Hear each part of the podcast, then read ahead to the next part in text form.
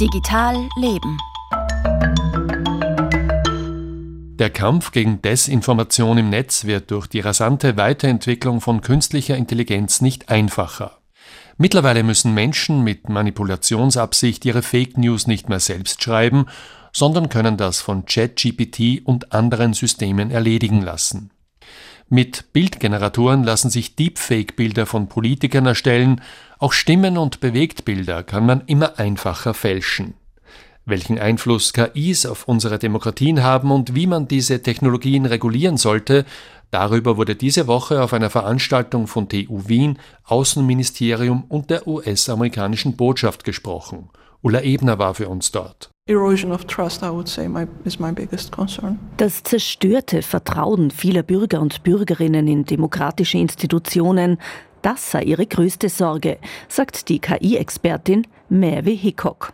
Sie leitet das Center for AI and Digital Policy und unterrichtet an der Universität Michigan. Zerstört wurde dieses Vertrauen unter anderem durch die massive Desinformation, die seit Jahren im Netz kursiert. We are more attuned to wir haben uns schon an Desinformation und Manipulationskampagnen gewöhnt. Aber die Technologie hat sich auch weiterentwickelt. Mit KIs kannst du Deepfakes von Audios und Videos machen, auch von Texten, die den Eindruck erwecken, sie würden aus offiziellen Quellen stammen. So kann man Menschen leicht manipulieren. Und wenn die Information jetzt nicht einmal von Menschen geschaffene Falschinformation ist, sondern auch noch von Maschinen geschaffene Falschinformation, dann ist natürlich eigentlich keine Grenze gesetzt, dass wir in falsche Information untergehen. Peter Knees ist Informatiker an der TU Wien und hält den UNESCO-Chair für digitalen Humanismus. Was ihm außerdem Sorgen bereitet, KI erleichtere auch die Taktik des Microtargeting. Das bedeutet, Google, Facebook und Co haben längst Persönlichkeitsprofile über uns angelegt – und die ermöglichen es politischen Akteuren, uns Wahlwerbung oder auch Fake News zu schicken, die ganz speziell auf uns unser Weltbild zugeschnitten sind. Ich glaube, dass das noch verstärkt ein Problem sein wird und ich glaube auch, dass das automatische Generieren von Texten jetzt nicht nur erlaubt, die richtigen Personen oder die Personen anzusprechen, die für eine gewisse Botschaft empfänglich sind, sondern auch diese Botschaft so zu personalisieren, dass die Leute oder die ähm, Adressaten tatsächlich das Gefühl haben, es ist für sie persönlich geschrieben worden. Und ich glaube, da ist tatsächlich noch einmal ein großer Sprung auch zu erwarten, was die Ununterscheidbarkeit von, von Falschinformation und personalisierter äh, Falschinformation betrifft. Und noch persönlicher wird es, wenn politische Chatbots auf uns losgelassen werden.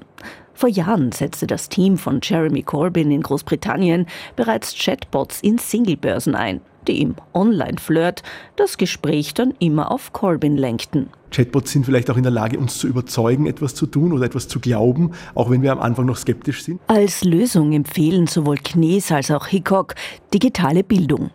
Das Verständnis für die Funktionsweise von KI-Systemen wie ChatGPT sollte dringend verbessert werden. Aber KI-Technologien müssten auch gesetzlich streng reguliert werden. Merve Hickok hat EU-Vertreter beim AI Act beraten und ist zufrieden mit dem europäischen Regulierungsentwurf, der unter anderem Regeln für den Einsatz von Deepfakes festlegen will. But we have to spend the same amount of doch jetzt müsse man genauso viele Anstrengungen in die Umsetzung stecken, so die Expertin. Die USA wiederum haben sich in der Vergangenheit gegen Tech-Regulierungen gesträubt. Doch da habe mittlerweile ein Umdenken stattgefunden, betont Hickok. The policymakers, lawmakers do not want to repeat the mistakes of social media.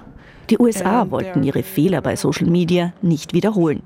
Bei der Regulierung von KI wollen sie diesmal vorne dabei sein. Und dem sehen wir mit Spannung entgegen. Ein Beitrag von Ulla Ebner war das.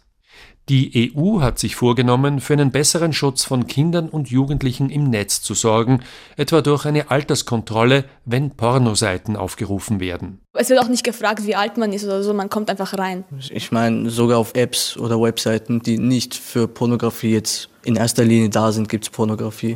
Ja, Aufklärung, das ist immer so, das sagen zwar alle, man muss alle über alles aufklären, aber im Endeffekt, Leute, die sowas schauen wollen, werden es irgendwie schauen und da bringt auch diese ganze Beschränkung nichts. Mehr über Pornoseiten und Alterskontrollen hören Sie in Matrix, morgen um 19.05 Uhr. Das war Digital Leben mit Franz Zeller.